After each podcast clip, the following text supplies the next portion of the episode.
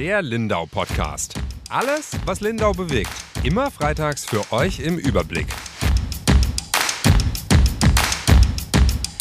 Herzlich willkommen zu einer neuen Folge Lindau Podcast. Mein Name ist Julia Baumann. Ich bin die Redaktionsleiterin der Lindauer Zeitung und bei mir ist heute meine Kollegin Barbara Bauer. Hallo Barbara. Hallo. Und die liebe Maike Daub, unsere Volontärin, die uns leider verlasst, Maike. Ja, sehr leider. verlasst, sehr verlässt. ja, wir müssen dich leider verabschieden heute. Äh, wir zeichnen tatsächlich tagesaktuell auf. Ähm, ist dein letzter Tag bei uns. Ja, es ging jetzt wahnsinnig schnell vorbei irgendwie. Es waren jetzt doch nur zwei Monate. Ja. Genau. Wir haben äh, schon ein paar Mal im Podcast über unsere Ausbildung gesprochen. Vielleicht kannst du es noch ein bisschen erzählen. Du bist Volontärin äh, beim Schwäbischen Verlag und warst jetzt zwei Monate in Lindau. Geplant waren eigentlich fünf. Dass du gehst, ist aber ein gutes Zeichen. Ja, ein sehr gutes Zeichen. Das heißt nämlich, ich habe einen Job bekommen, ähm, genau. ähm, auch hier bei der Schwäbischen.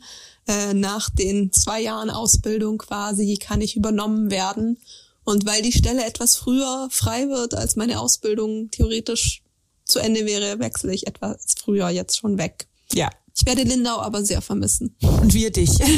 ich glaube, ganz viele Leserinnen und Leser ähm, haben dich auch super gern gelesen und auch sehr viel gelesen. Du warst äh, höchst produktiv und gehst jetzt nach, äh, erzähl's. Ich gehe jetzt nach Biberach und hoffe sehr, dass es da auch so viele tolle Themen gibt wie hier in Lindau glaube ich schon. Ich war auch als Volontärin in Biberach ähm, und mir hat's da sehr gut gefallen. War auch, ähm, darf ich jetzt nicht so laut sagen, falls der andere Chef zuhört, mein Lieblingschef. und äh, die werden sich auf jeden Fall freuen auf dich und du kannst dich aber auch auf die Biberacher freuen. Ist auch eine coole Stadt, ganz anders, aber der See wird halt fehlen. Du kommst ja auch von hier, gell? Ja, genau. Aber ich werde mich bestimmt irgendwie umgewöhnen können und sonst ist es ja nicht so weit, um zu Besuch zu und kommen. Und komm schon mal besuchen, wollte es gerade sagen. ja, Barbara, wir haben auf jeden Fall heute eine super leckere Oreo-Torte bekommen ja. von der lieben Maike, die wir aber äh, erst zu so einem Drittel geschafft haben oder so. ja, man muss dazu auch sagen, dass wir so kurz vor den Feiertagen jetzt auch schon ziemlich ausgedünnt sind hier. Normalerweise würde die Redaktion das schon an einem Tag verputzen. Ja, locker, aber äh, die Yvonne ist nicht da. Liebe Grüße an der Stelle. Die hat den Großteil gegessen. Die Ronja ist auch schon im Urlaub. Die Evi ist jetzt, hat jetzt schon Feierabend gemacht. Äh, die ist ja nur halbtags da. Genau wie du sagst, wir sind gar nicht mehr so viele. Du und ich werden zwischen den Jahren die Stellung halten. Ja. Bin ich auch mal gespannt. Kann alles passieren. Wir hatten äh, schon die verrücktesten Weihnachtsdienste in dieser Redaktion. Ja, ja. Letztes Jahr gab es ja auch noch kurz vor Weihnachten diesen Unfall, wo das Auto über die in der, auf, auf der Tischbrücke so geschanzt ist. Stimmt, und umgekippt ist. Das war ja, auch verrückt. Das ja. war zum Beispiel auch noch so ganz kurz vor Schluss und ja, naja, das stimmt. Also wir werden jetzt mal die Daumen drücken, dass es doch ein bisschen ruhiges Fest wird, aber für alle Fälle sind wir natürlich da. Für alle Fälle sind wir da, haben auch einiges vorbereitet, aber es ist auch immer so, da kann man ganz viel vorbereiten und es kommt dann doch immer alles anders. Das äh, schlimmste Weihnachten, an das ich mich erinnere, beruflich gesehen, war, da war ich noch nicht so lange da. Ich habe keine Ahnung, in welchem Jahr das war, vielleicht 2017, vielleicht auch schon 2016. Ja, kann auch sein.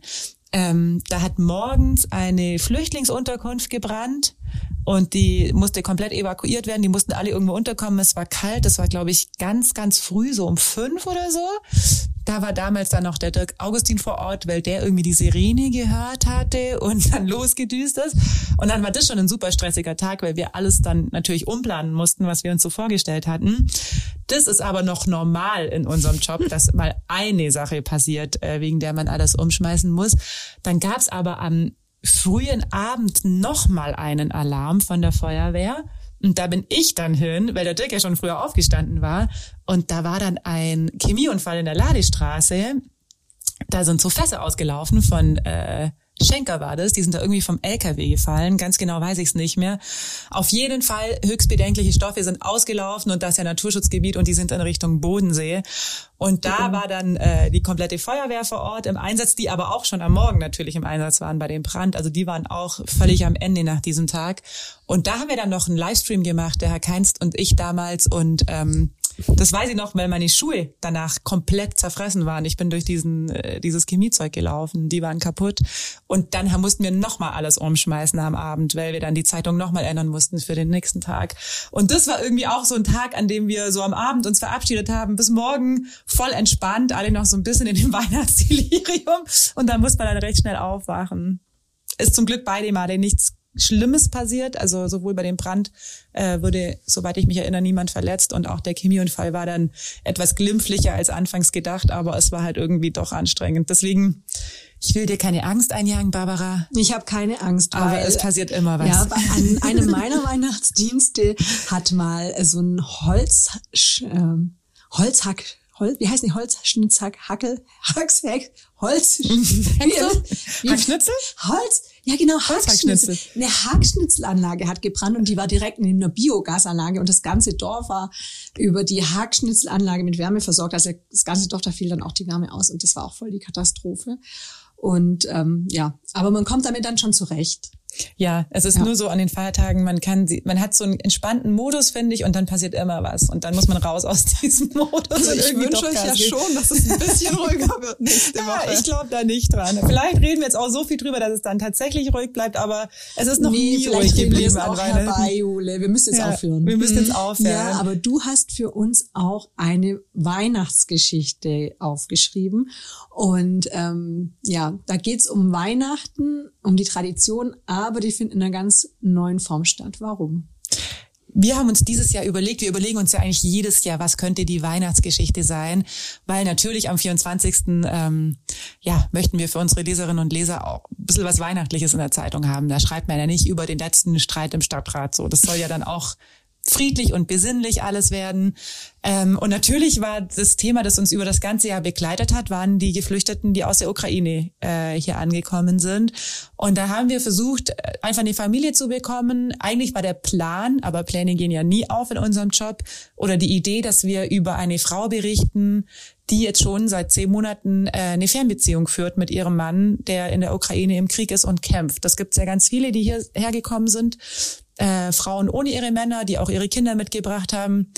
Und das hatten wir mal in so einer Themenkonferenz, fanden wir ganz spannend. Ähm, dann haben wir eine Frau vermittelt bekommen vom Hilfswerk Bodensee. Da haben wir einfach nachgefragt, ob die nicht eine Idee haben, mit wem wir da sprechen konnten, könnten.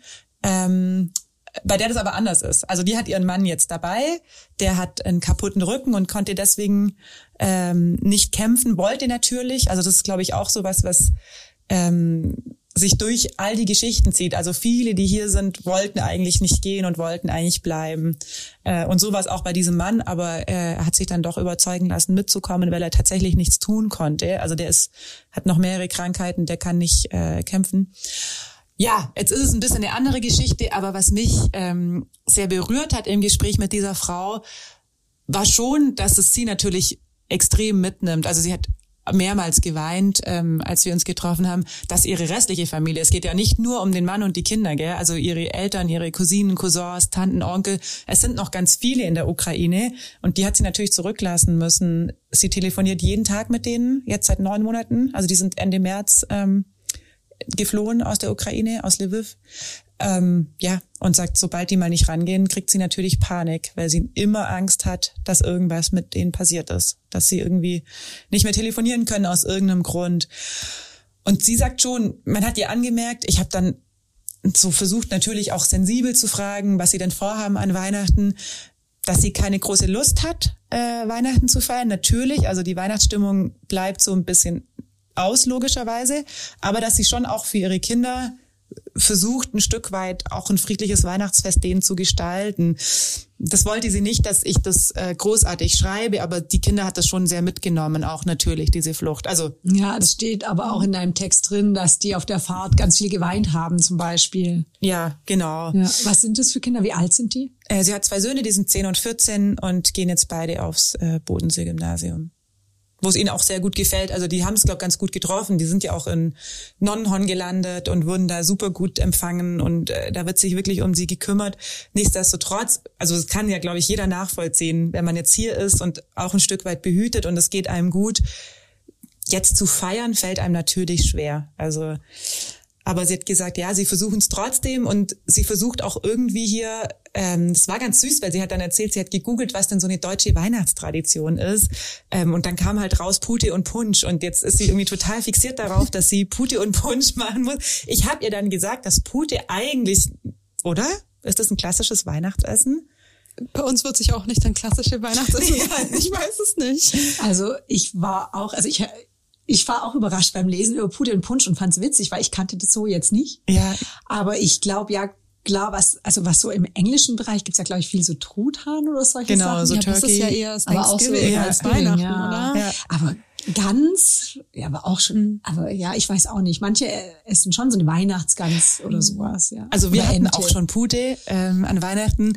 Ich glaube natürlich, dass sie einfach Weihnachtsessen gegoogelt hat und dann kam halt als Vorschlag eine Pute. Also es gibt's ja, ich habe ihr dann gesagt, dass viele eben so Bratwurst mit Kartoffelsalat, kenne ich, dass das viele noch machen. Manche machen ja auch Raclette, aber so dieses eine Weihnachtsessen gibt's ja bei uns gar Nein. nicht so. Da hat sie dann auch so ein bisschen verdutzt geguckt und dann hat sie so gemerkt, okay, sie hat auch noch nie Pute gemacht und auch noch nie Pute gegessen in der Form. Aber ja, natürlich. Also das ähm, wird jetzt geben. Und sie hat gesagt, ja, sie will natürlich irgendwie ein bisschen auch ein deutsches Weihnachtsfest feiern, weiß aber gar nicht genau, was das ist. Ähm, man muss vielleicht dazu sagen, sie ist, ist, ist katholisch, deswegen hat sie auch zumindest immer am 24. gefeiert äh, früher, weil ähm, viele Ukrainer gehören ja der orthodoxen Kirche an und feiern dann erst am 6. und 7. Januar. Aber sie ist schon so ein bisschen auf der Suche nach einer neuen Form von Weihnachten, weil ich glaube, dass man auch nicht das alte Fest einfach kopieren kann. Also kann sie nicht, weil sonst sowieso immer die restliche Da Familie fehlen dabei war. die da fehlen Menschen, einfach ja. ganz viele. Das tut vermutlich auch zu sehr weh. Ähm, und deswegen versucht sie jetzt sowas Neues zu machen. Was ich ganz süß fand, ihr Sohn äh, ist schon im Kinderchor, also die sind, man merkt schon richtig, die sind schon sehr angekommen. Der singt jetzt auch an Heiligabend in der Kirche morgen. Da werden die natürlich hingehen. Aber ich glaube, vieles macht sie den Kindern zuliebe. Also das hat man ihr schon angemerkt, dass sie sonst vermutlich nicht feiern würden. Aber die haben ja trotzdem auch so ein paar Sachen sich noch vorgenommen. Die bauen zum Beispiel einen ganz besonderen Baum, oder? Ja, genau. Ähm, das haben sie aber in der Ukraine eben schon gemacht. Die Frau ist sehr ähm, umweltbewusst, sage ich jetzt mal, und steht auch total auf so ähm, Dinge wie Mülltrennung. Das fasziniert sie ja völlig in Deutschland. Äh, das findet sie total cool, dass wir so akkurat den Müll trennen. Das hat sie sich immer gewünscht. Ähm, und sie haben einen Baum, äh, machen sie jetzt aus Treibholz, so einen gebastelten, der so an der Wand hängt. Das haben sie aber tatsächlich in der Ukraine auch schon gemacht, aus so Ästen. Das fand sie irgendwie, glaube ich, auch einfach stylisch. Ähm, ja, und die Kinder waren jetzt am Bodensee und haben gesammelt. Das Den heißt, so ein bisschen alte Traditionen haben sie schon mitgebracht, aber Genau. versuchen doch was Neues hier Ja. jetzt zu machen. So ein bisschen was von daheim haben sie dabei. Das ist ja, glaube ich, auch wichtig für Kinder, oder? Dass man so ein bisschen was wiedererkennt. Und äh, den Rest versuchen sie jetzt so zusammenzuwursteln. Ja, sie hat schon gesagt, sie würde auch, äh, also die sind an einem Punkt, äh, dass sie sich auch vorstellen könnte zu bleiben. Wobei sie auch aus Lviv kommt, ja, das ist eine große Stadt, also äh, und hat gesagt, sie hat sich vorher nie vorstellen können, aufs Land zu ziehen, aber irgendwie Nonnenhorn feiert sie halt total. Also sie findet das total cool, da zu leben. Aber ganz ehrlich, wer tut's nicht? Das stimmt. Also Barbara, unsere Nonnenhorn-Beauftragte. Ich liebe Nonnenhorn. Nein, Quatsch, wir alle mögen Nonnenhorn, oder? Das ist doch ein, Ein schönes, Dorf. Dörfle, Ja. Ja. Ja, ja, ich glaube auch, dass vielleicht äh, dass der ländliche Raum hier noch ein anderer ist als der ländliche Raum in der Ukraine. Ähm, und sie findet sie ja total man, toll. Also ich glaube, man kann es nicht vergleichen. Ja, genau. Also auch was sie so erzählt hat, ähm, wie sie das, sie sich das Land hier auch vorgestellt hat. Und das ist natürlich ganz anders. Also sie ist überrascht, wie modisch die Leute hier auch sind und äh, wie modern dann doch und dass wir auch Handys haben. Wobei sie auch gesagt hat, ähm, dass sie das auch spannend findet, weil äh, wir nicht so moderne Geräte zum Beispiel haben, wie sie in der Ukraine. Also da sind, wirken wir schon etwas hinterwäldlerisch noch. Wie sind sie denn ausgerechnet in Nonnenhorn gelandet? Genau, das ist auch eine süße Geschichte eigentlich. Und ich glaube auch so eine, die es wahrscheinlich in ähnlicher Form auch äh, ganz viele Male gibt. Äh, sie haben waren in Kroatien im Urlaub mit den Kindern und haben da eine Familie aus Nonnenhorn ähm, kennengelernt. Also das war schon vor dem Krieg dann. Genau, schon vor ein paar Jahren. Sommerurlaub einfach, ganz normal. Ähm, die, glaube ich, Kroaten sind, zumindest die Frau oder der Mann, jetzt weiß ich gar nicht mehr, aber die Frau heißt Michaela. Ich glaube, dass die Kroatin ist. Ähm, und haben sich dann so ein bisschen angefreundet. Die Kinder waren irgendwie im gleichen Alter und haben dann am Strand zusammen gespielt. Und die Mütter sind so ein bisschen in Kontakt geblieben. Also haben da halt Handynummern ausgetauscht, sich wahrscheinlich auch mal irgendwie verabredet an Strand oder zum Abendessen da im Urlaub. Und als dann äh, der Krieg begann in der Ukraine, hat diese Nonnenhornerin ihr sofort geschrieben, äh, dass sie doch kommen soll. Und sie hat die hat gesagt, in Lviv war am Anfang eigentlich nichts. Also da ist äh, nicht viel passiert. Die äh, Russen haben ja von so Osten und Norden her angegriffen und teilweise auch aus dem Süden, aber Lviv ist ganz an der Grenze äh, zu Polen. die haben gar nicht viel mitbekommen. Die haben sogar am Anfang selber Leute aufgenommen, die aus Kiew zum Beispiel geflohen sind, die sie noch kannte. Also eine Freundin mit vier Kindern hat da bei ihr gewohnt. Und da sind sie nicht auf die Idee gekommen zu fliehen. Also sie wollten auf jeden Fall da bleiben und dachten, sie können von Lviv aus gut helfen. Ähm, bis dann ihr zehnjähriger Sohn, der Anton, ähm, Geburtstag hatte und da waren dann auch Verwandte da und das Haus war eh schon voll mit anderen Leuten eben und die haben dann ein bisschen gefeiert und auf ihn angestoßen und dann haben sie eine Bombe gehört. Sie hat gesagt, das war zwar schon ein paar Kilometer entfernt, jetzt nicht am Haus nebenan, aber Sirenen gingen runter, Alarm ging runter und sie haben dann in der Nacht noch ihre Sachen gepackt und sind am nächsten Morgen mit dem Auto los und dann tatsächlich nach Nonnenhorn gefahren. Zu dieser Michaela, die sie eben schon kannten. Und für sie war das ein Glücksgriff. Also sie hat gesagt, ihr wurde so geholfen. Also diese Michaela hat ihr schon geholfen bei Wohnungssuche und hat ihr das alles organisiert mit den Schulen. Das Bogi muss toll, sich toll verhalten haben. Ähm, die Kinder sprechen, also sie schreiben schon Klassenarbeiten im Gimmi und haben zwei, dreien, vieren, hat sie gesagt. Also so dafür, dass sie eigentlich erst angekommen sind. Ähm, echt total gut.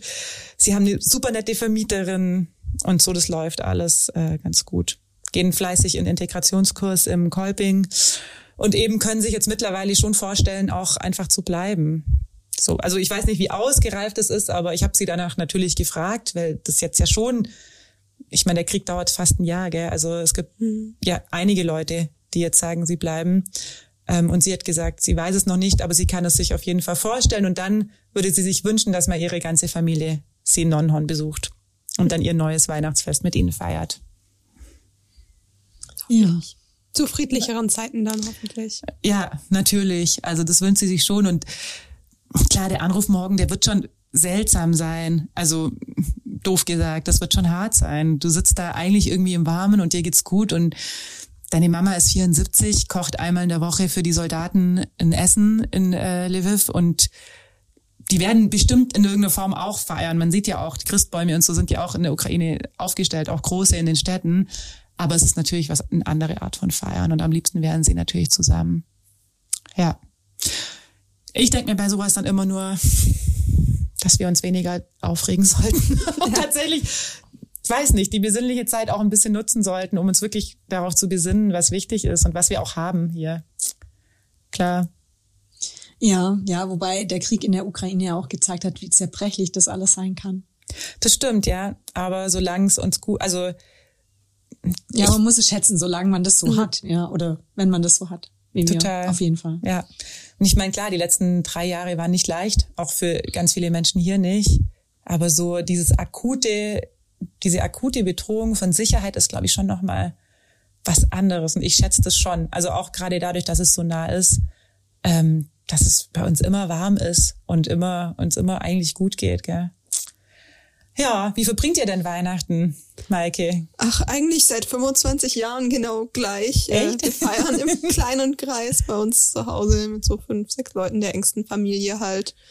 Ähm, klar, man geht in die Kirche, wie man das halt auf dem Land so macht, wenn ja. man da aufgewachsen ist. Und dann gibt's gutes Essen und kleine Geschenke.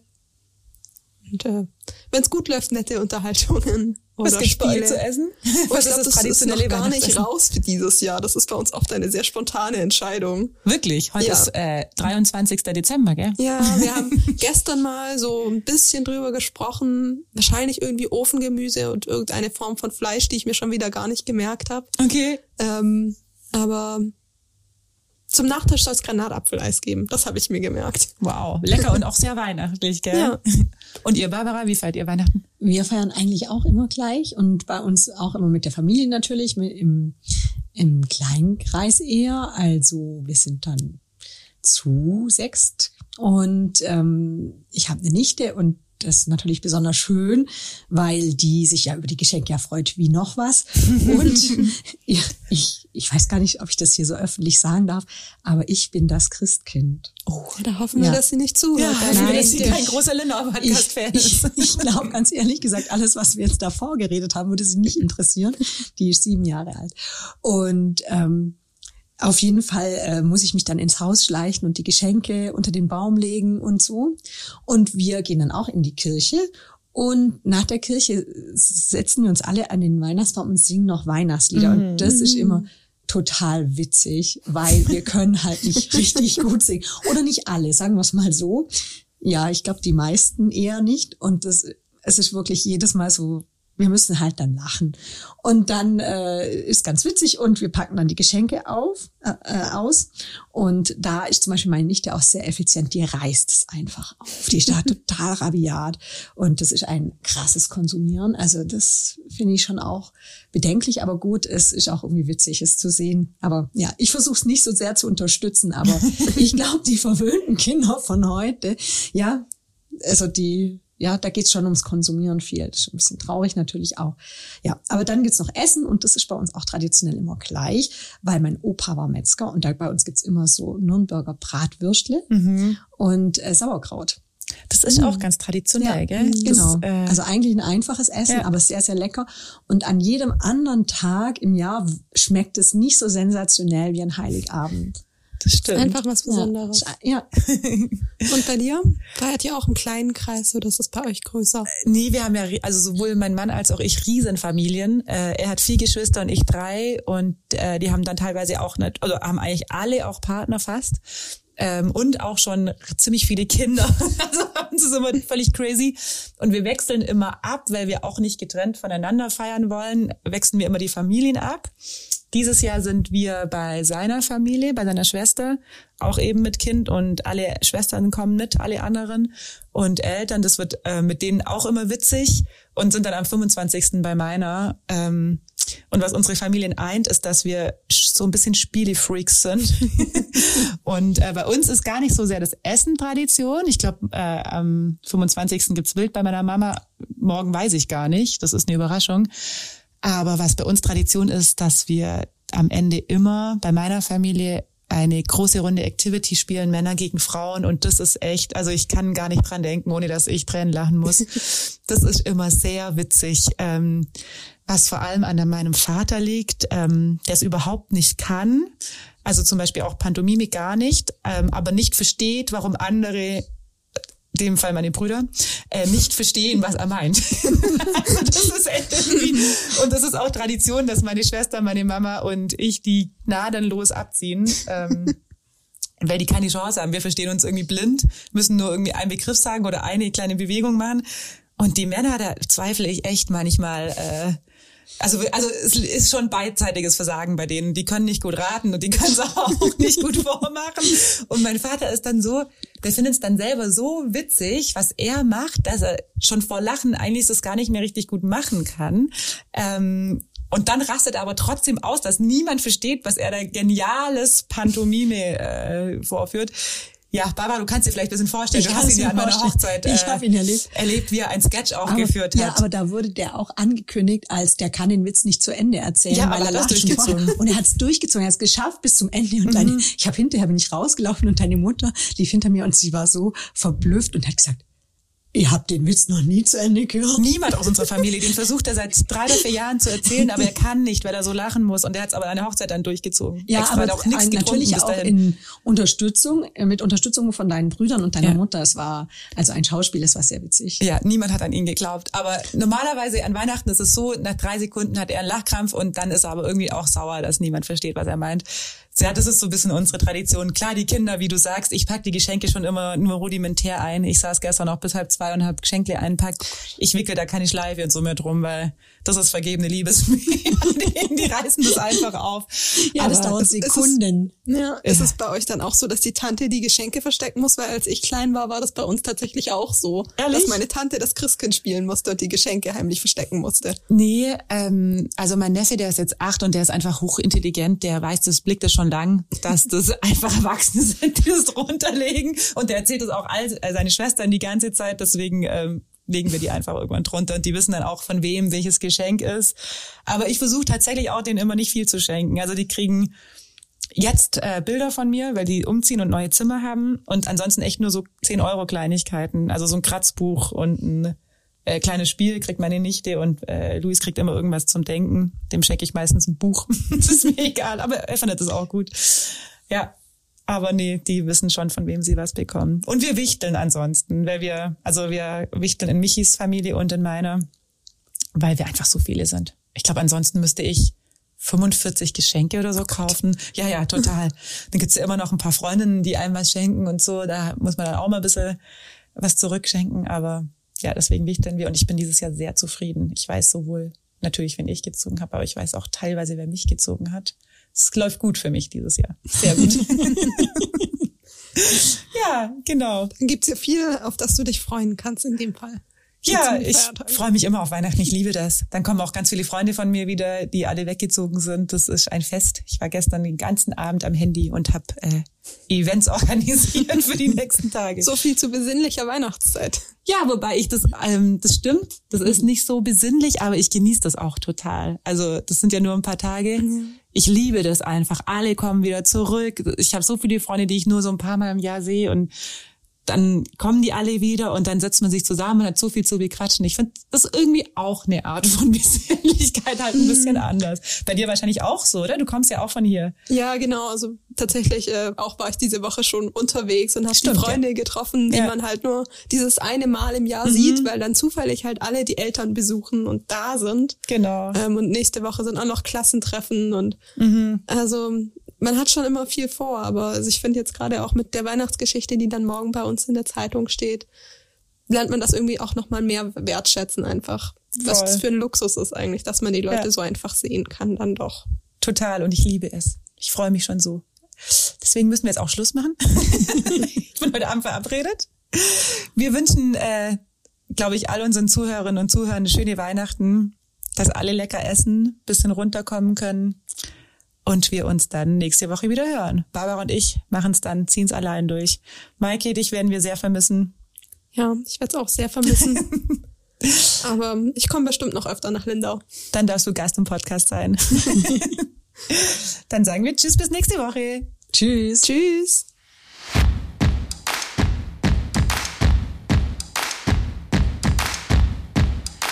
Der Lindau Podcast. Alles, was Lindau bewegt. Immer freitags für euch im Überblick. Auf schwäbische.de findet ihr mehr als diesen Podcast. Das Digitalabo gibt es schon für 9,90 Euro im Monat. Als Hörerin oder Hörer dieses Podcasts bekommt ihr den ersten Monat sogar kostenlos. Geht dazu auf www.schwäbische.de slash Podcastangebot. Das Probeabo endet automatisch nach einem Monat. Viel Spaß auf